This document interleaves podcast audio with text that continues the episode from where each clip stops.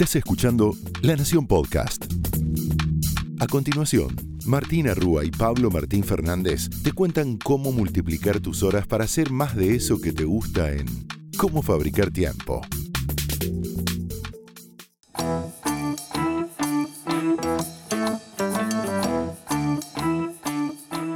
Bienvenidos a Cómo Fabricar Tiempo, donde te prometemos que si invertís estos 20 minutos vas a multiplicar tus horas para hacer más de eso que te gusta. Mi nombre es Martina. Y yo soy Pablo, y bueno, ustedes saben, ¿no? Nos escuchamos bastante también el año pasado. la temporada anterior la empezamos a grabar en marzo, cuando era otro planeta prácticamente. Con Martu nos apuramos, me acuerdo, una mañana, dijimos grabemos tres capítulos, creo y después volvimos a grabar cuando ya era todo más claro, más claro hasta ahí, ¿no? Que estábamos en medio de una pandemia que venía para largo. Eh, y acá estamos acompañándonos de vuelta, en el medio escribimos un libro también, ¿no, Martu?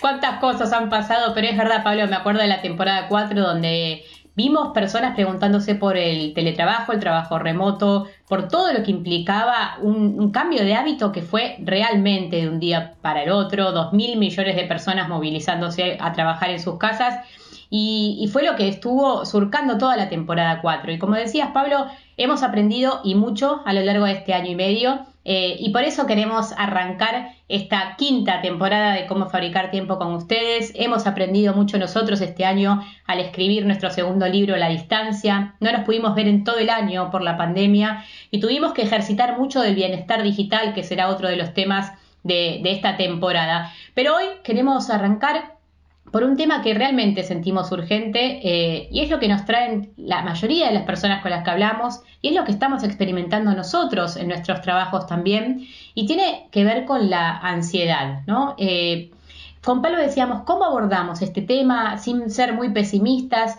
Pero la ansiedad y la incertidumbre lo tiñen todo, ¿no? Y también tiñe nuestra productividad y tiñe nuestro bienestar. Entonces, eh, tratar de dar algunas pistas para domarla, para poder mirarla de frente y ver cómo juega la ansiedad en el uso de nuestro tiempo y también de nuestro bienestar.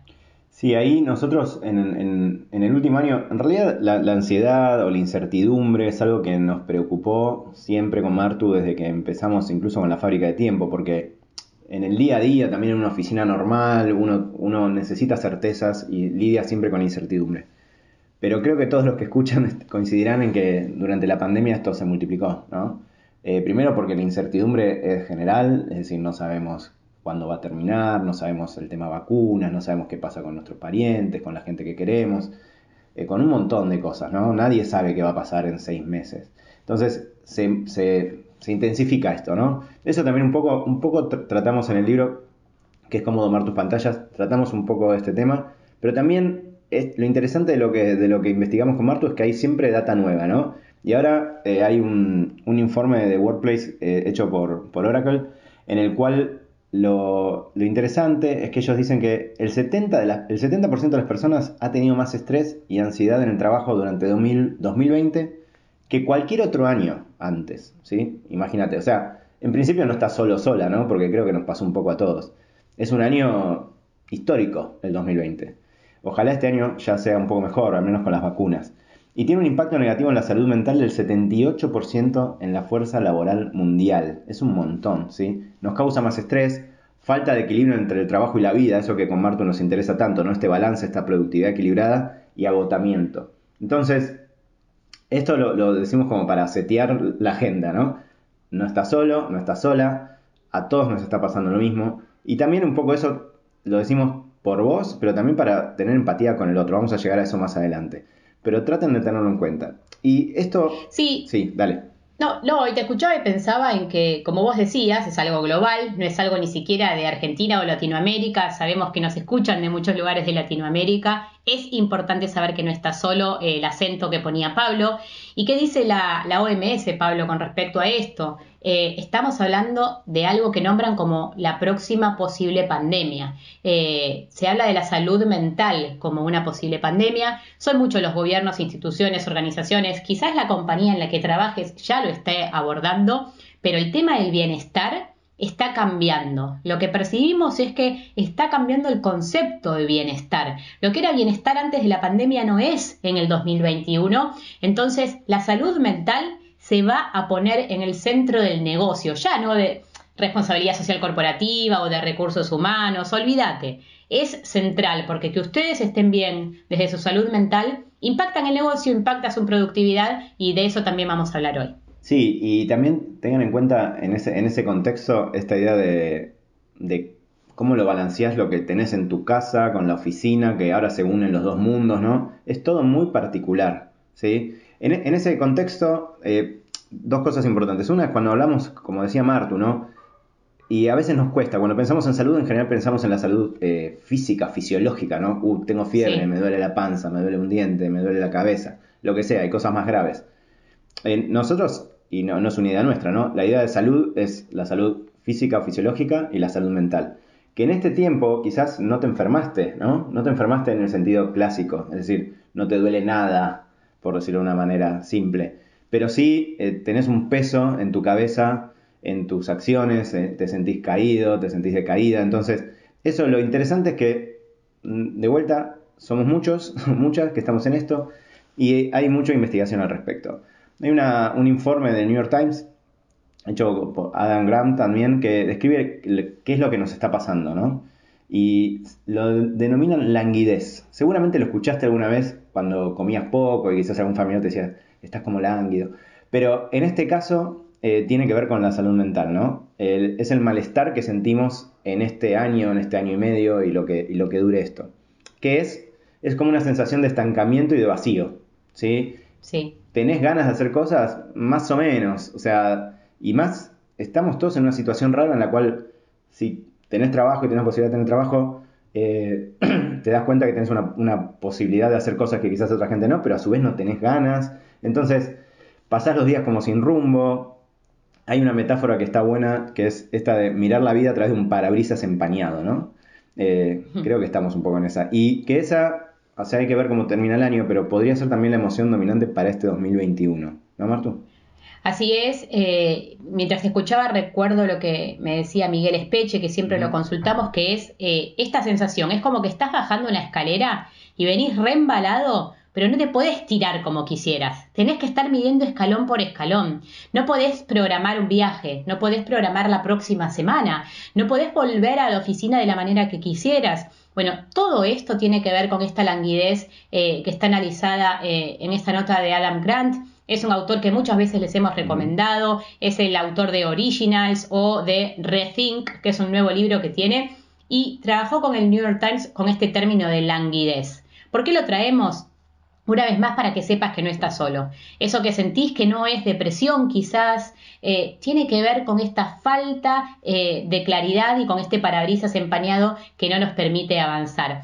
Y mientras los científicos y los médicos y, y todos los gobiernos están avanzando con la vacuna, nosotros estamos ahí, ¿no? Y hay una emoción que se habla de la longevidad emocional de la pandemia. Eso que estás sintiendo tiene que ver con que no fueron 15 días, 20, 30, va casi un año y medio y ya tiene cierta edad esta pandemia en nuestra vida y también en nuestra eh, productividad.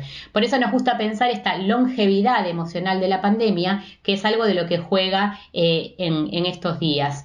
Y no sé si te acordás, Pablo, cuando empezamos marzo del año pasado, eh, donde sentimos esa amenaza, yo me paralicé profundamente. ¿Qué hago? Bueno, todo. ¿Qué hacemos con los proyectos? ¿Qué hago con los cursos? ¿Cómo vamos a hacer esto? ¿Este trabajo se puede hacer?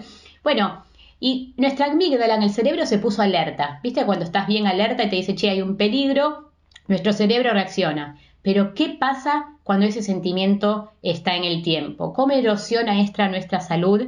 Y estas son algunas de las preguntas que se están haciendo los profesionales que cuidan la salud eh, sobre cómo hacemos para salir de ese estado de alerta que tanto mal a la salud nos puede hacer. Y lo bueno, como decíamos al principio, es que no queríamos solo decirte la pálida, si querés, sino pensar también posibles soluciones, ¿sí? Que, te puedan ayudar a que al menos no, estés todo el tiempo así. Es lógico que a veces estés así, porque de vuelta es un momento histórico, una pandemia que nadie sabe del todo cómo, cómo, es el día a día. A ver, ¿qué, recomienda Grant? Lo que recomienda es algo, es un viejo conocido de este podcast y de nuestros libros, que es tratar de encontrar el, el estado mental de flow, esta idea de estar ensimismado, estar enfocado al 100%. Y vos pensarás, mira, se me recomplica en este contexto, ¿no? Pero no, porque hay un montón de cosas que haces y que un montón de gente encontró. Nosotros algo hablamos también en la temporada anterior de esto de encontrar cosas que te, que eso, que te saquen como del contexto. Mucha gente se, se digamos, se enfocó en las plantas, por ejemplo. Se enfocó en hacer algo en su casa. Hay gente que pasó a hacer carpintería en su casa. ¿Por qué todos empezamos a hacer esas cosas con las manos y tan, tan enfocadas? Porque nos sacan de, te olvidas en el momento de la pandemia. Si lo haces durante suficiente tiempo, te olvidas. Y de hecho él dice que no necesariamente tiene que ser algo artesanal, puede terminar siendo, me veo una serie a la noche que me saca absolutamente esto. Y eso también te puede ayudar. Entonces, tratar de encontrar actividades que hagan que de alguna manera se apague la pandemia alrededor tuyo es lo ideal. Vos sabés cuál es, pensala, buscala. Acá tenemos algunas opciones. Después al final vamos a decir un poco cuáles son las nuestras también. Pero tratar de recordar esto, de, de encontrar actividades que te permitan estar enfocado o enfocada y que todo lo que está alrededor desaparezca. Pasa, se puede hacer. Se puede hacer y obviamente sabemos que no tenés mucho tiempo, entonces apostá a tiempos cortos, tiempos cortos de disfrute. Esto de salir de la pandemia por un rato, realmente se siente así cuando estás con, no sé, regando tus plantas, eh, acariciando a tu mascota. Lo que sentimos, esos sentimientos impactan positivamente en la salud, como dice Grant en este informe. Eh, pequeñas victorias, ¿no? También hemos hablado en, temporadas pasadas, eh, Teresa Mávile, que es una científica del Harvard Business Review, habla de celebrar las pequeñas victorias, ¿no? Me salió bien la receta, hice bien este llamado. Son todas pequeñas maneras de robarle tiempo a la pandemia y poder focalizar vos en lo tuyo.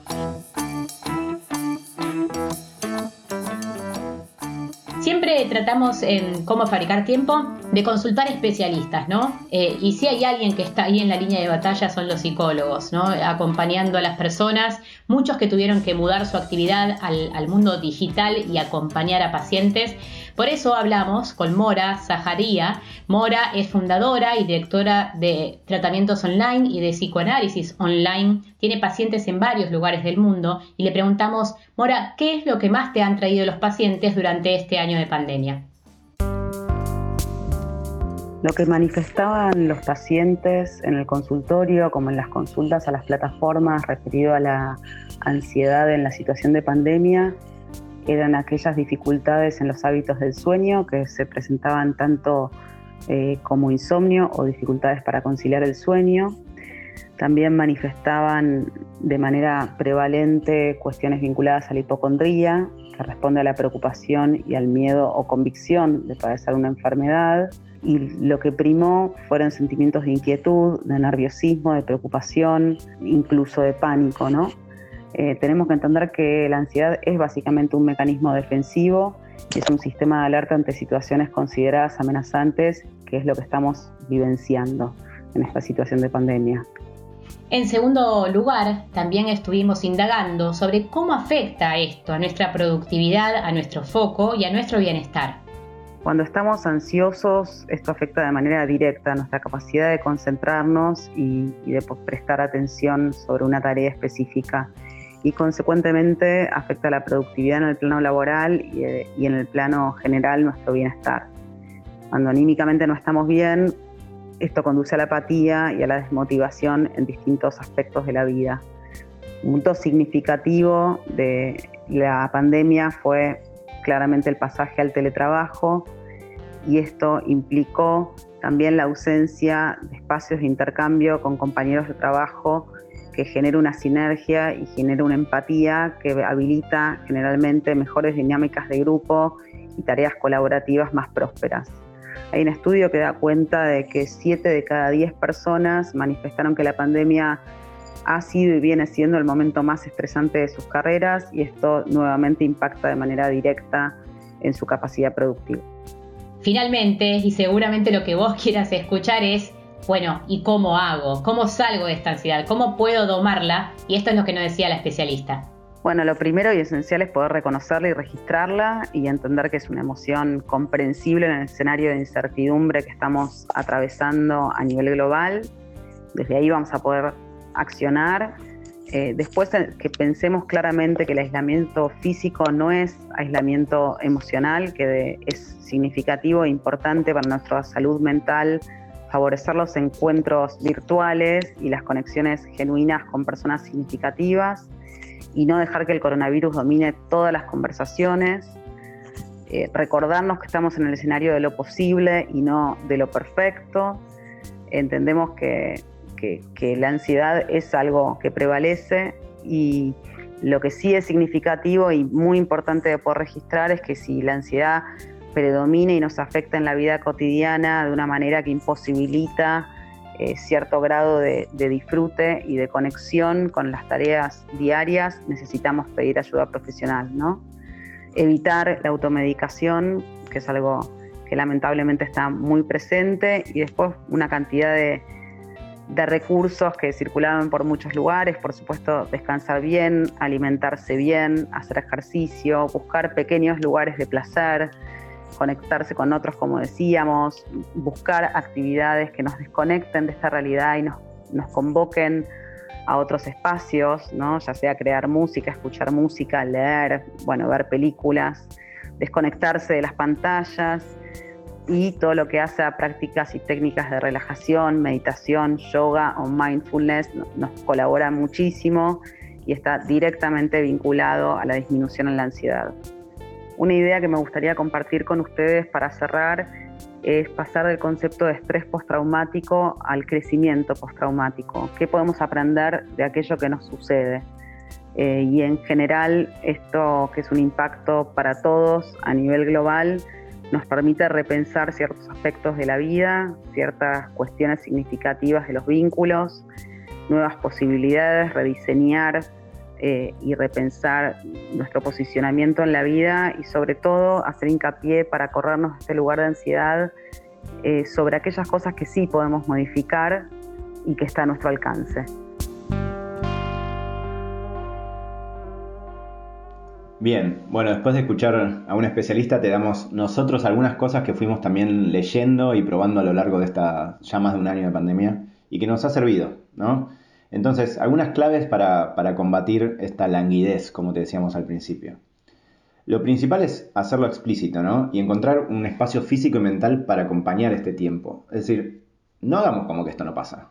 Eh, hablemoslo con, con, nuestra familia, con nuestra pareja, con nuestros amigos. Están pasando lo mismo. Como te decíamos al principio de los números, ¿no? Todo el mundo está pasando por esto. Entonces, hacerlo explícito te va a dar un poco de changüí, por decirlo de, modo criollo, para, para que estés un poco más tranquilo. Así que empezá también por ahí. Empezá también por saber cómo están eh, conformados tus equipos. Eh, estuvimos entrevistando y creo que te contamos en la temporada eh, pasada algo sobre ella. Laura Mae Martin es la advisor global de Google de productividad y ella habla de maratonistas y sprinters. Dice que los sprinters son las personas que pueden eh, hacer foco por periodos muy chiquitos de tiempo, después tienen que salir y buscar y llevar a los chicos a la escuela, volver, hacer foco, eh, cocinar, ocuparse de algo. Esos son los sprinters. Los maratonistas a veces son las personas que tienen más tiempo porque no están haciendo, por ejemplo, dos horas de colectivo o los happy hours, pero se les desdibujan los bordes de la casa y también puede ser un problema. Entonces, para cuidar la ansiedad, hace un censo. ¿Sos maratonista? ¿Sos sprinter? ¿Qué necesitas para trabajar en el día de hoy? ¿Cómo puedo ayudar para bajar esa ansiedad? ¿Cuáles son los horarios que mejor te vienen? Eh, es una muy linda idea que a veces no tenemos en cuenta. Pensamos que nuestra realidad es la de todos y es muy posible que estés trabajando con personas que están en algo muy distinto a cómo vos llevas los días. Totalmente, y de hecho mucho de lo que estamos hablando, fíjense que es comunicación, ¿no? Y eso también es algo para remarcar. Trata de comunicar y sobrecomunicar. Casi que no existe el sobrecomunicar en, trabajo remoto. Y, ni siquiera en trabajo remoto. En este contexto todos queremos tener todo un poquito más claro. Lo que puedas comunicar de manera clara, comunicalo, ¿sí? Eh, tiene que ver con esta idea de construir nuevos liderazgos en este mundo que posiblemente sea híbrido, ¿no? O sea, hay mucho de lo que hoy aprendimos del trabajo remoto se llegó para quedarse. Así que necesitas comunicar, necesitas ser claro y no te preocupes por sobrecomunicar porque tal cosa no existe. Para bajar la ansiedad, hacete una zona segura. Es necesario un espacio de tiempo afuera. ¿Viste cuando levantás la bandera blanca y decís, chicos, no puedo más, necesito un espacio eh, para respirar? Bueno, eso es una zona segura. Y usa esta imagen. ¿Cuál es el mejor paraguas que podés abrir?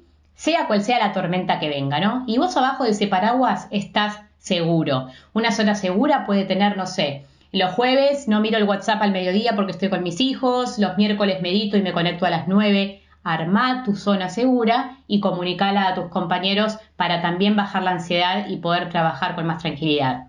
Sí, y otra cosa que nosotros siempre, siempre reforzamos es esta idea, trata de, cuidarte también, eh, hacer una dieta informativa de alguna manera. Es muy importante a la hora de manejar tu bienestar digital, ver a qué estás expuesto. Eh, evitar el doom scrolling, que ya te hablamos, esta idea de estoy a la noche ¿no? en la cama, scrolleando, voy a encontrar la solución a todos los problemas que tengo. No, probablemente encuentres más problemas y te vayas a dormir con, la cabeza pensando en eso. Recordar la importancia de dormir bien, entonces no es poca cosa. Ignorancia selectiva, fíjate en qué te querés enfocar. Nosotros con Marto hicimos un montón de eso durante la pandemia y nos ayudó un montón, ¿sí? Así que traten de, de prestarle atención y, hacer un uso consciente de las noticias, un uso consciente de los medios por los que nos informamos.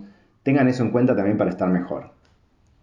Te hablábamos de la recomendación de, tener una celebración y un reconocimiento de las metas diarias. Eso te va a, bajar la ansiedad, ¿no? Decir, che, hoy hice un montón de cosas, hice este llamado, pude completar este informe.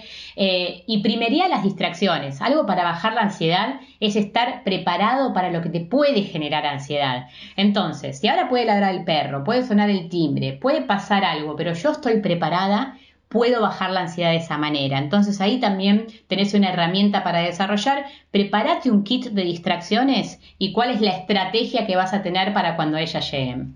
Y Martu, ¿qué hiciste vos en, este, en esta pandemia? Una cosita, hiciste muchas cosas, pero ¿qué hiciste que, que le pueda servir a los que escuchan?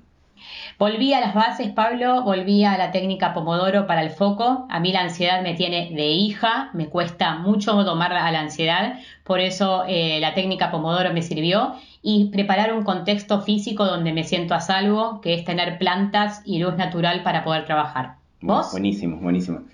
Yo eh, hice un poco de eso también y después em, le, di mucho tiempo a reducir contenido que me hacía mal, digamos, exponerme a cosas que me hacían mal, reduje mucho el tiempo en redes sociales y, también elegí mucho qué cosas leo.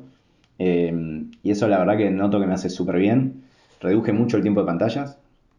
Eh, y también relacionado con eso, lo que decíamos antes, como mucha gente me dedica a las plantas, ahora, ahora de plantas, no tenía idea antes de, antes de esta pandemia. Así que eh, ojalá eso también llegue para quedarse. Pero creo que tiene que ver con esto, ¿no? Que estás ensimismado y no estás pensando en eso. Así que eso está muy bueno.